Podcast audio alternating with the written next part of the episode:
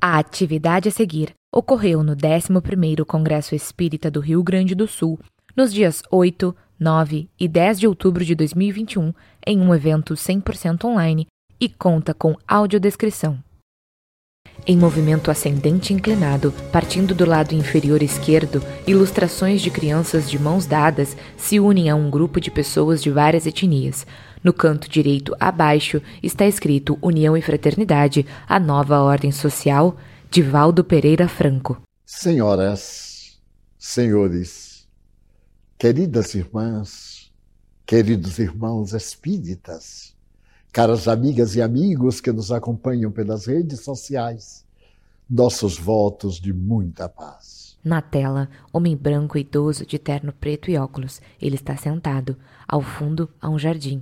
No canto esquerdo, acima na tela, há ilustrações de pessoas de várias etnias de mãos dadas. Fazia 400 anos que as vozes dos céus não desciam sobre Israel. Aquele povo elegido que se considerava o único povo monoteísta e por isso mesmo eleito por Deus, era um oásis de benesses em pleno deserto de solidão. Podíamos dizer que era também uma ilha generosa no oceano bravio de desesperos e desencantos. Era o período glorioso de Roma, o país que saiu dos pântanos do Lácio, com as pessoas de má vida, mais tarde realizará o rapto das Sabinas e nasce, depois da lenda de Rômulo e Remo, esse império que dominará o mundo. As suas legiões estão em toda parte. E o templo da deusa Vitória nunca abre suas portas, senão poucas vezes, porque Roma sempre estava em guerra. Quando a República não tem condições de manter-se, há o estudo para formar o primeiro triunvirato. Júlio César apresenta-se como sendo o filho dos deuses, o grande intelectual que escreveu as quatro estações, que a travessia do rio Rubicon, a vitória sobre o Egito. Este homem notável encabeça o primeiro triunvirato e do Egito, na sua glória e na sua conquista da grande Cleópatra, César resolve vir a Roma para desafiar o Senado. A sua esposa Calpurnia ainda vive e o recebe com ressentimentos, é natural, porque o escândalo estava formado, mas ela o ama. Teve um sonho Calpurnia, no dia que ele deveria apresentar-se ao Senado, e ela diz: Não vás ao Senado. Eu sonhei contigo em uma situação embaraçosa e via-te morrer.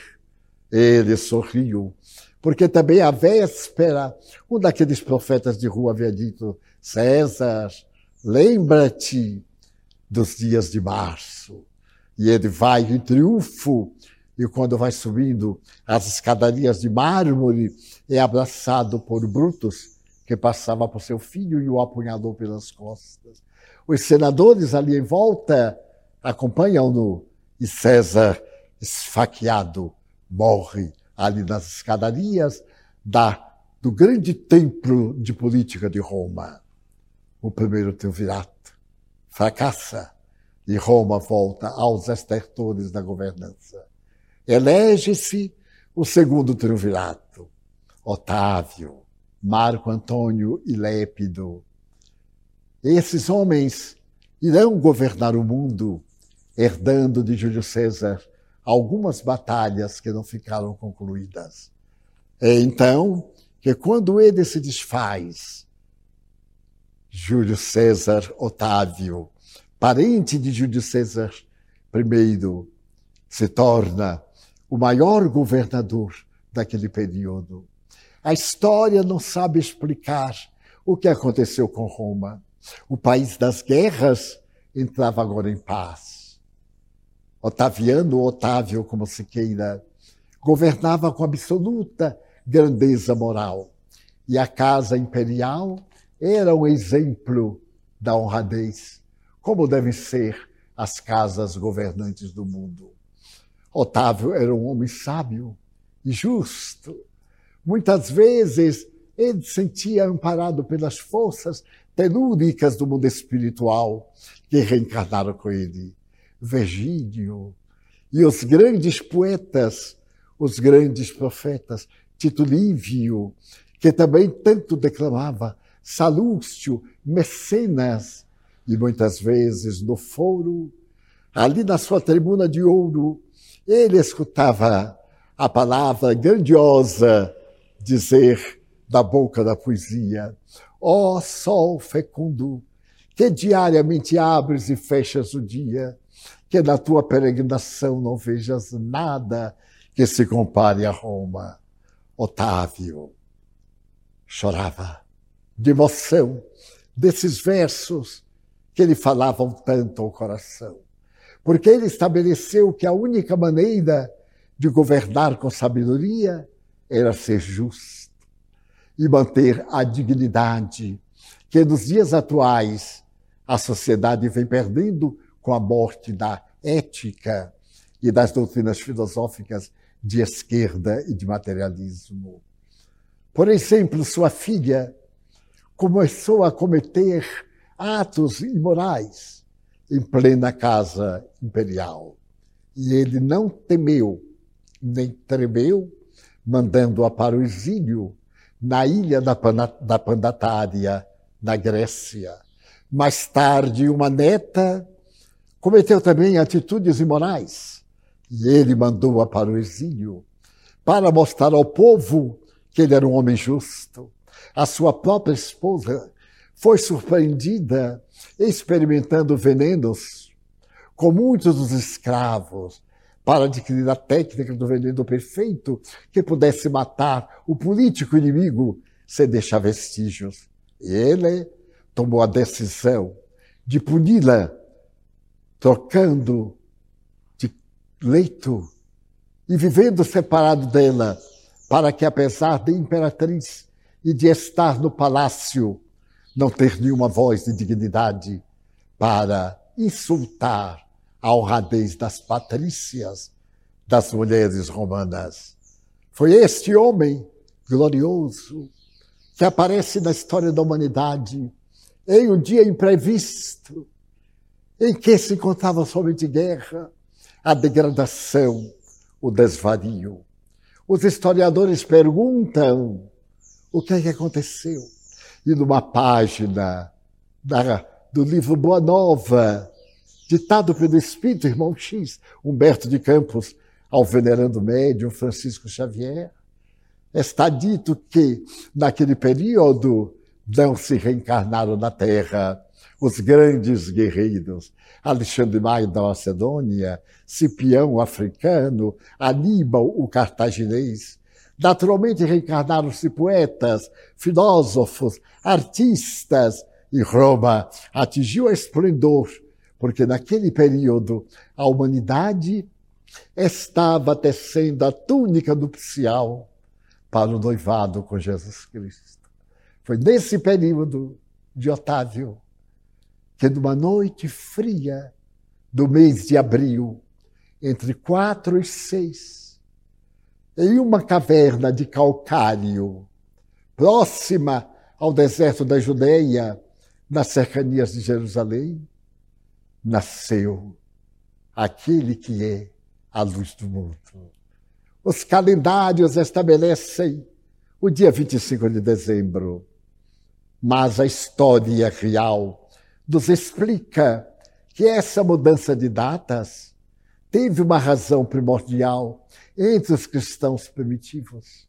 Porque no solstício de inverno, entre 20 e 25 de dezembro, eram celebradas as festas em homenagem ao deus Saturno, as Saturnais, em que a depravação tomava conta do mundo romano, até os escravos tinham liberdade de beber a taça dos prazeres de, do deus Baco até a exaustão.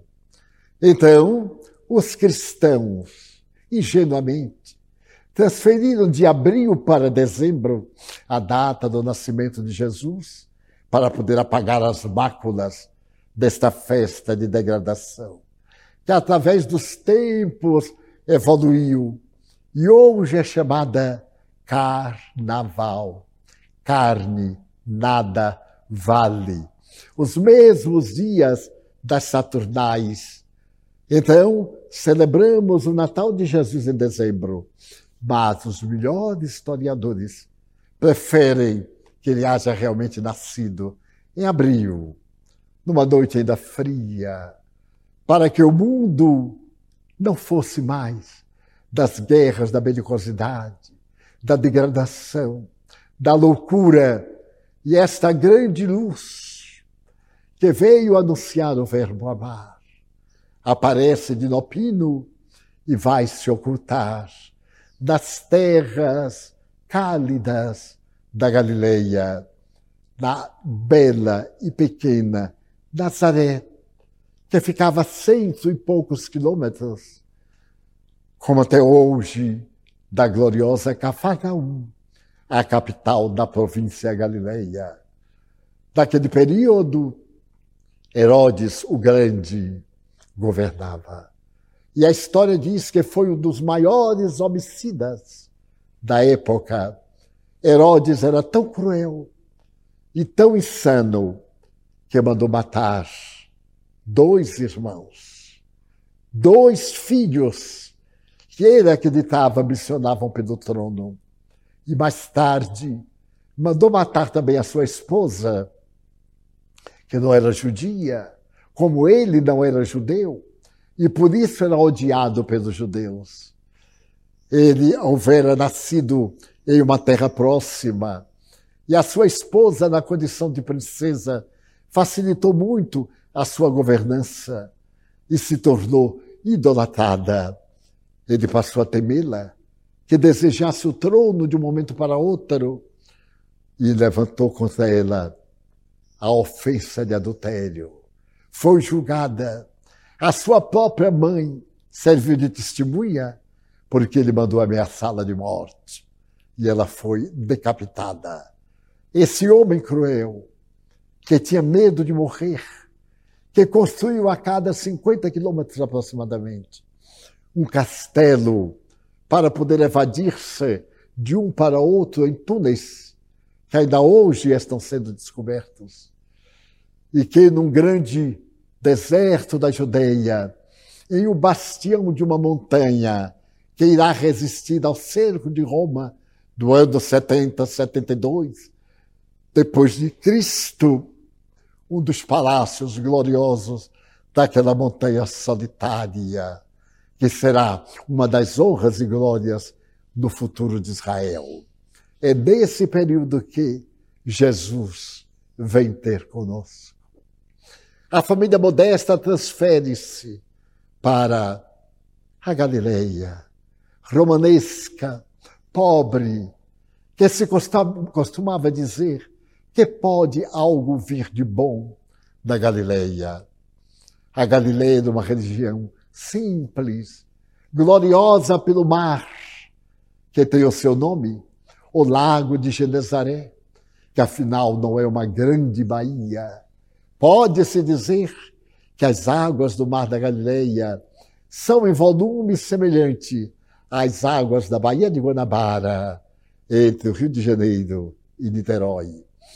Mas ali, aquela região piscosa, será o baluarte da nova era, em que o Filho de Deus vem ter conosco e cantará a sinfonia interminável da Boa Nova naquela região amena, cujo clima, graças ao mar, é mais ameno. A história conta que Cleópatra duas vezes veio passar o verão ardente do Egito diante das águas tranquilas daquele mar de água doce. O mar da Galileia tem uma história curiosa. Ele nasce ao norte. É um córrego que vai aumentando as águas através dos afluentes e quando chega naquele imenso val que é considerado a parte mais profunda da Terra, 400 metros abaixo do nível do mar Mediterrâneo. As águas empoçam e saem, rasgam no sul, atravessam o deserto e então morrem.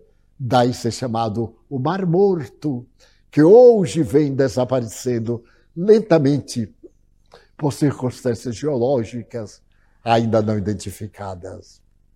Ali, Jesus fala da grandeza de Deus, emoldura o mundo de esperança. Permanece a princípio lá em Nazaré, que deveria ser, segundo os historiadores, quase que uma aldeia ampliada de 200 a 250 pessoas. Filho de um carpinteiro, José, ele também trabalha com o pai e a mãe, gloriosa cantando as belezas maravilhosas do seu filho. Conta ainda Humberto de Campos, pela mediunidade extraordinária do venerando apóstolo Chico Xavier, no Boa Nova, que estando certa feita, Maria, com seu filho Jesus, deveria ter de quatro a cinco anos, recebeu a visita de uma prima muito querida, Isabel, aquela que não havia sido mãe por um largo período, até que Deus, compadecido, deu sonho ao seu marido, dizendo que ele seria pai, e silenciou a sua voz para que ele não contasse a ninguém. E ele teve o filho, ao qual deu o nome de Iocanã, João, que era primo em segundo grau de Yeshua, Jesus. No dia daquela visita, Maria estava jubilosa porque os dois primos da mesma idade, uma diferença de seis meses, um nasce em julho, o outro vai nascer em abril, sete, oito, nove meses talvez. Então, as duas crianças brincam. Nazaré está sobre um aclive, uma plataforma não muito alta, não é uma região muito montanhosa. E as duas mulheres dialogam, dialogam, e de repente lembram das crianças e saem a procurá-las. Havia o perigo, era uma região tanto desértica, e as duas veem Jesus de pé, João debruçado sobre a ribanceira, e as duas apavoram-se. Que iria acontecer? Desesperadas, elas correm e cada uma segura seu filho em proteção especial. E diz Yeshua, Maria diz para ele, tu nos preocupas tanto, meu filho, que fazias? Estava cuidando dos negócios de meu pai. Oh, meu filho, teu pai é José. Ele então olha para ela e sorri. Mas quando ela viu aquele quadro, ele de pé, João deitado, pareciam o general, apontando o campo de batalha ao seu guerrilheiro, que deveria ir primeiro, naturalmente preparando o lugar do seu apostolado. As duas mulheres estão felizes. E no dia seguinte pela manhã, quando Isabel está de saída, Maria, sua prima, e Yeshua aproximam-se da porta no jardim de rosas. Os dois se vão. E então Isabel, já no passeio, volta-se para trás e pergunta a Jesus: Não queres vir conosco? Ao que ele responde: Não. João irá primeiro. E João vai procurar a Essênia à medida que cresce, vai procurar aqueles homens que viviam na imensa montanha depois do grande cisma que houve em Jerusalém e que se apartaram e formaram a Essênia com seus grandes rigores. João se apresenta ali, naquele mesmo monte que um dia será o refúgio de Israel quando abatido pelas tropas romanas. E de repente se ouve a sua voz que clama no deserto. São chegados os dias do Senhor. Tremei, aquele que nós esperamos está chegado na terra. A alegria é imensa das multidões que se exaltam. E ele dirá: Eu não sou digno de amarrar as alpercatas dos seus pés, vestido rigorosamente com peles de animais, uma corda tosca amarrada à cintura, alimentando-se frugalmente de mel de gafanhotos, daquilo que o deserto podia dar. A voz de João prepara o grande reino até um dia em que das águas do Jordão ele está falando da necessidade do homem velho renovar-se. Esse homem velho tornar-se jovem, mergulhando-os nas águas do Jordão e os batizando. A partir daquele momento, a criatura humana não era a mesma. Mudava de nome, mudava de comportamento, fazia uma confissão pública dos seus erros e pecados. E então desce a luz do alto daquele personagem estranho de roupagem branca que vai até os pés, acompanhado de um pequeno grupo. Ele desce, João se extasia. Quando ele entra na água e se aproxima do primo em segundo grau, os dois se olham há quantos anos não se viam. Então João diz: Batiza-me tu. E o visitante diz: Não, cumpre aquilo que está escrito. Está escrito que tu me batizarás. E ele baixa a cabeça e o batiza. E se ouve uma voz que grita gloriosa no alto: Este é o meu filho bem-amado, sobre o qual eu deposito todas as minhas beneficências.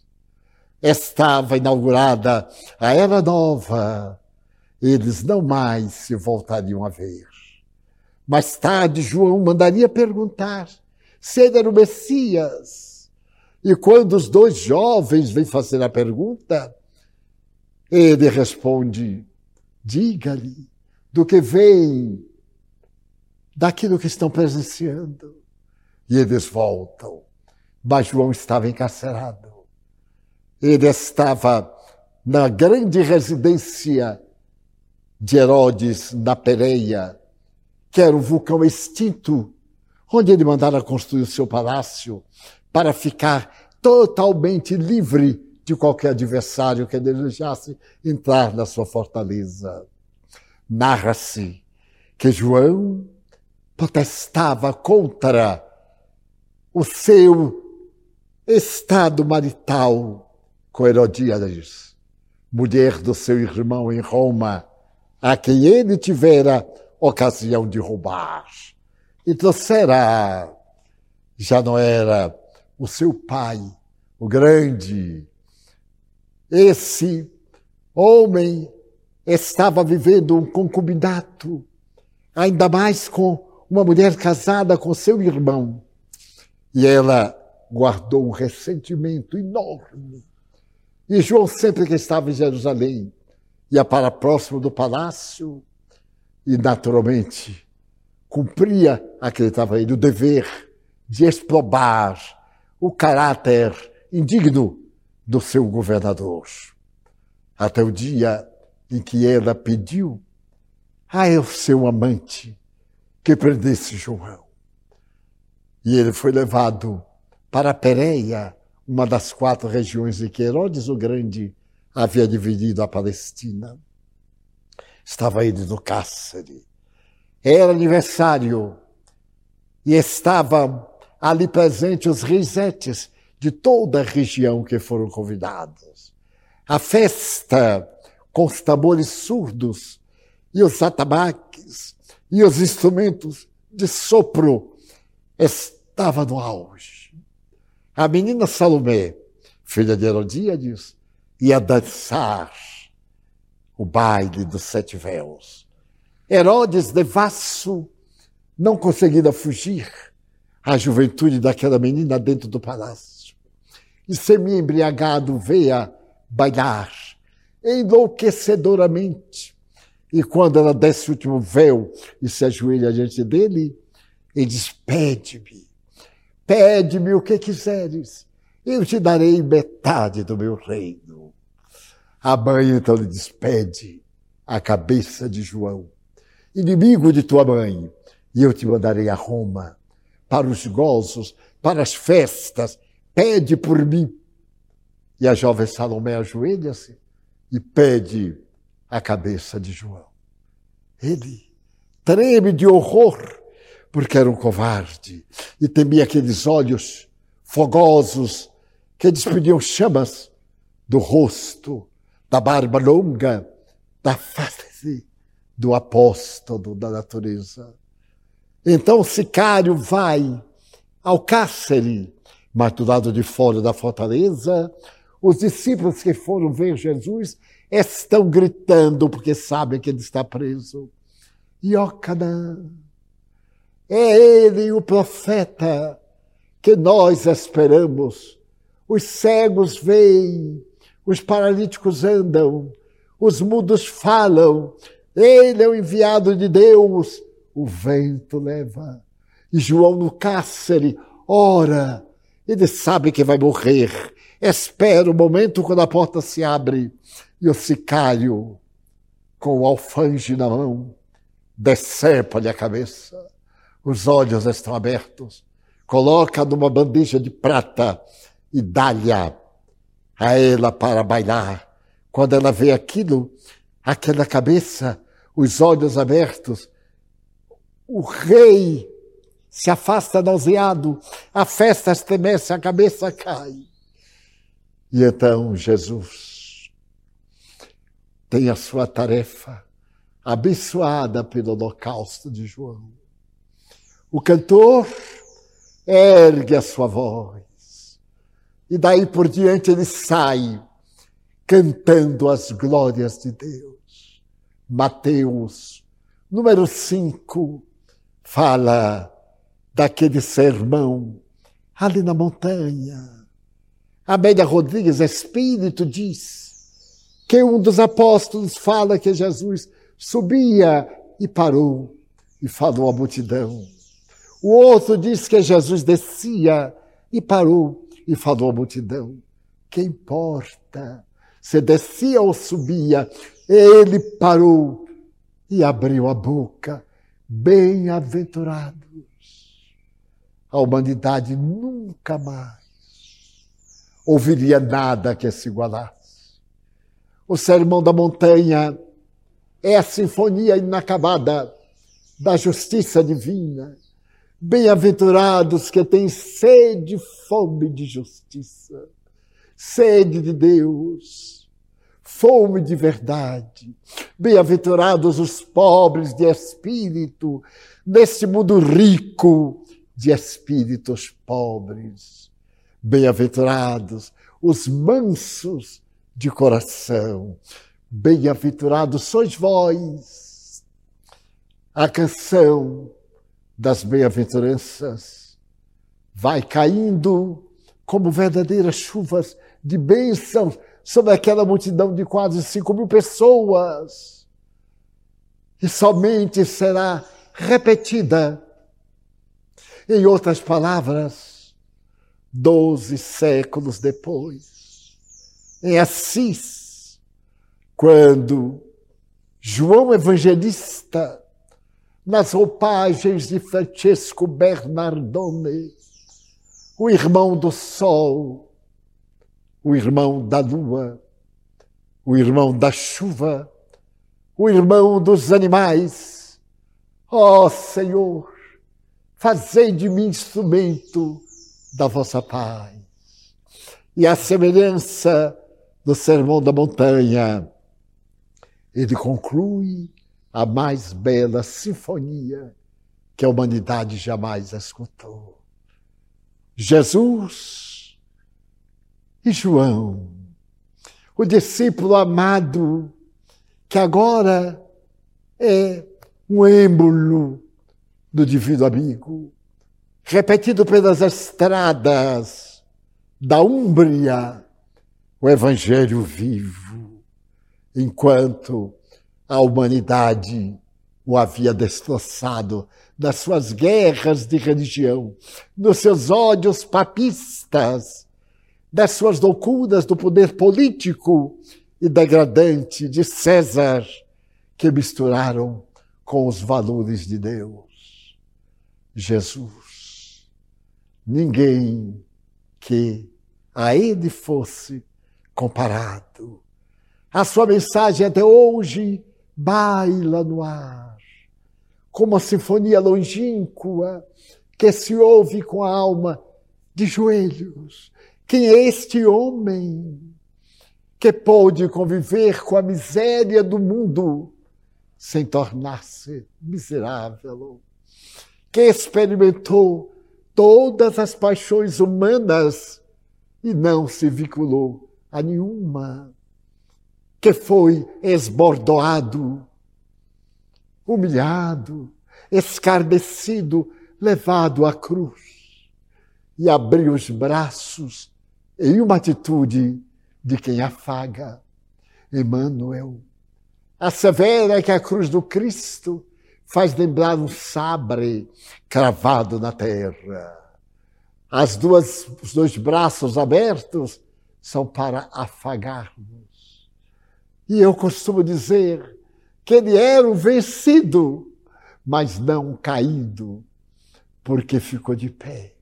Não na terra, entre a terra e o céu, como uma ponte para conduzir as criaturas humanas ao paraíso, à casa do Pai.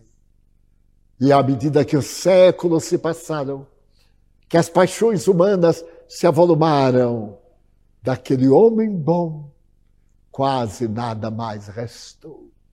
Não fossem as providências celestiais que nos mandaram Agostinho de Hipona, logo no começo, a patrística, a doutrina dos pais da igreja, daqueles homens e mulheres que estabeleceram as bases da igreja paulina, depois de esparzi-la por toda parte, onde houvesse a necessidade, aquele apóstolo das gentes levava Jesus descrucificado. Graças à sua autoridade, no primeiro concílio em Jerusalém, quando ele vem de Corinto, e naquele diálogo que havia dividido os cristãos que seguiam Tomé e que desejavam herdar da lei de Moisés alguns fragmentos, e Pedro aqueceu a Paulo, intrépido, fiel até a última gota, os dois se encontram em Jerusalém. As duas facções estão ali na casa do caminho. E quando Paulo levanta a voz e fala da ressurreição do Mestre, do Mestre que ele viu ressurrecto e vivo, ele não admite nenhuma restrição para ser cristão. Porque aquele que ia ser cristão deveria passar pelas leis de Israel. Aqueles que eram ungidos ou não ungidos, não interessava. Arrependendo-se e tomando da cruz do Cristo, este era tão digno como aqueles que haviam experimentado o guante dos primeiros dias para ser cidadão hebreu.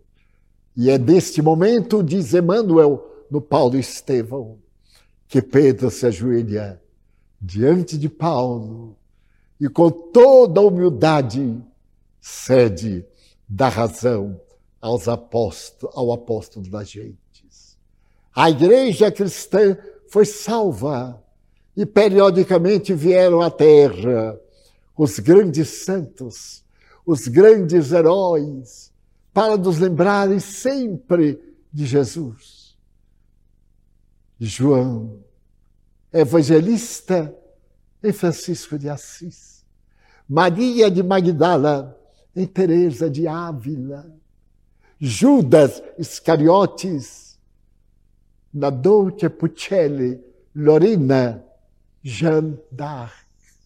Os céus desceram à terra para manter viva a mensagem de Jesus, até o momento em que o Consolador, que ele rogou ao Pai, chegou ao mundo para trazê-lo novamente vivo, descrucificado, afável e bom. E o Espiritismo desceu à terra. O exército, como está no prefácio da obra, de seres angélicos vieram ao mundo para restabelecer a era nova.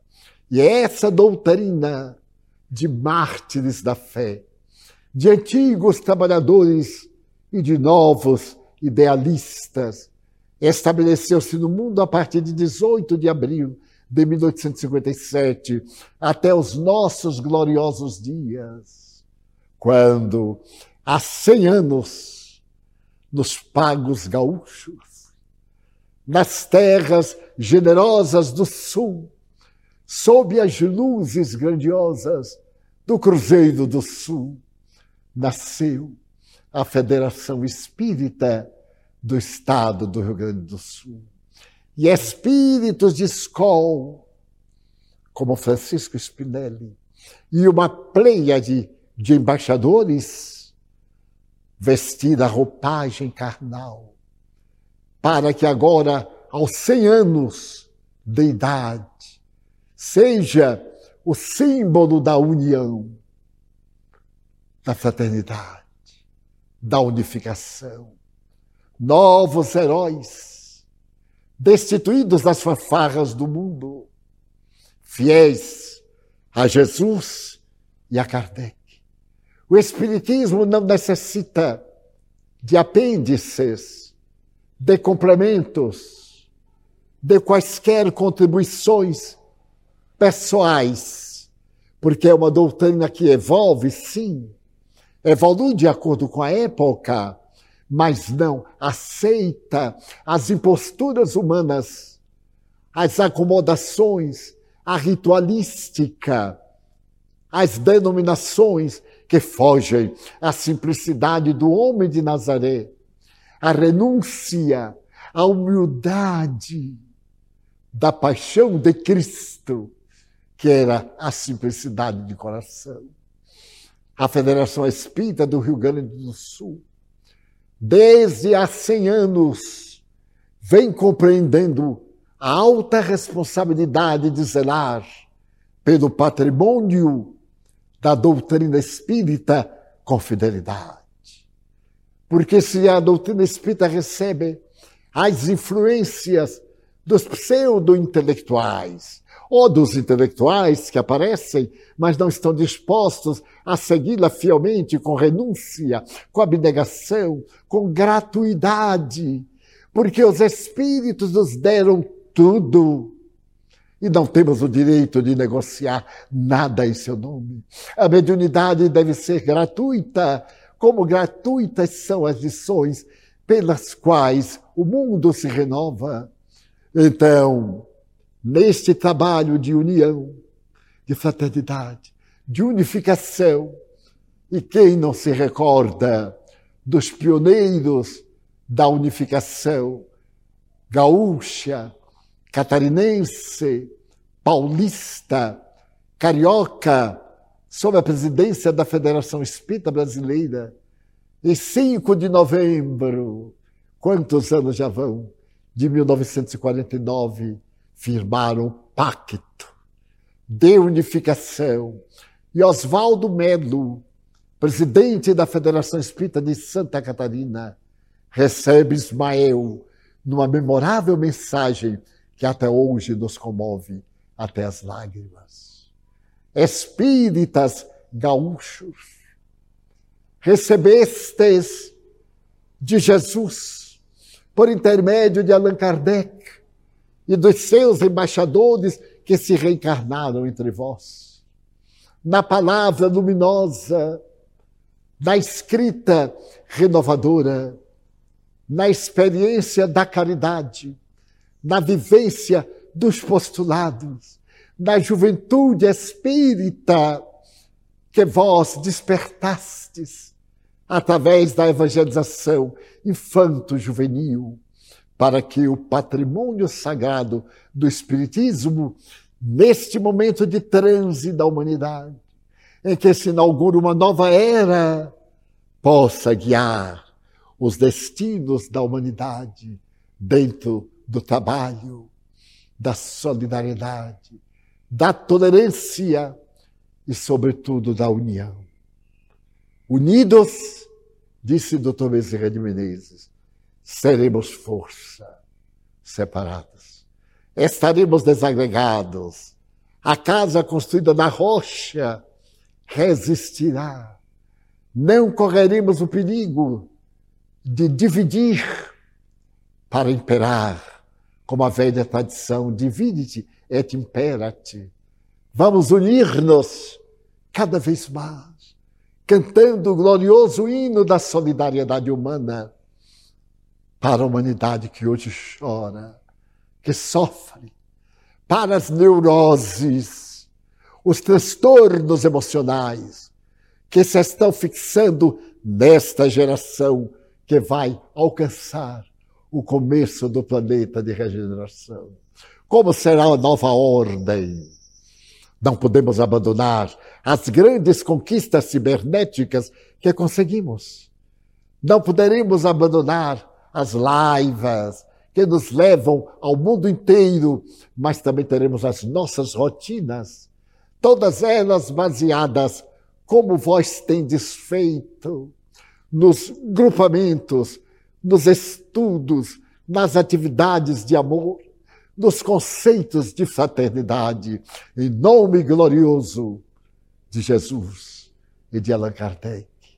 Na minha pequenez, eu oro e suplico ao Senhor, ao Senhor dos mundos e ao Senhor do nosso planeta, que vos abençoe, que vos multiplique a seara, que novos campos sejam trabalhados, sementes atiradas a esmo. E em breve, a terra enflorescida cante as glórias do Altíssimo. Parabéns. Federação Espírita do Estado do Rio Grande do Sul. Muito obrigado.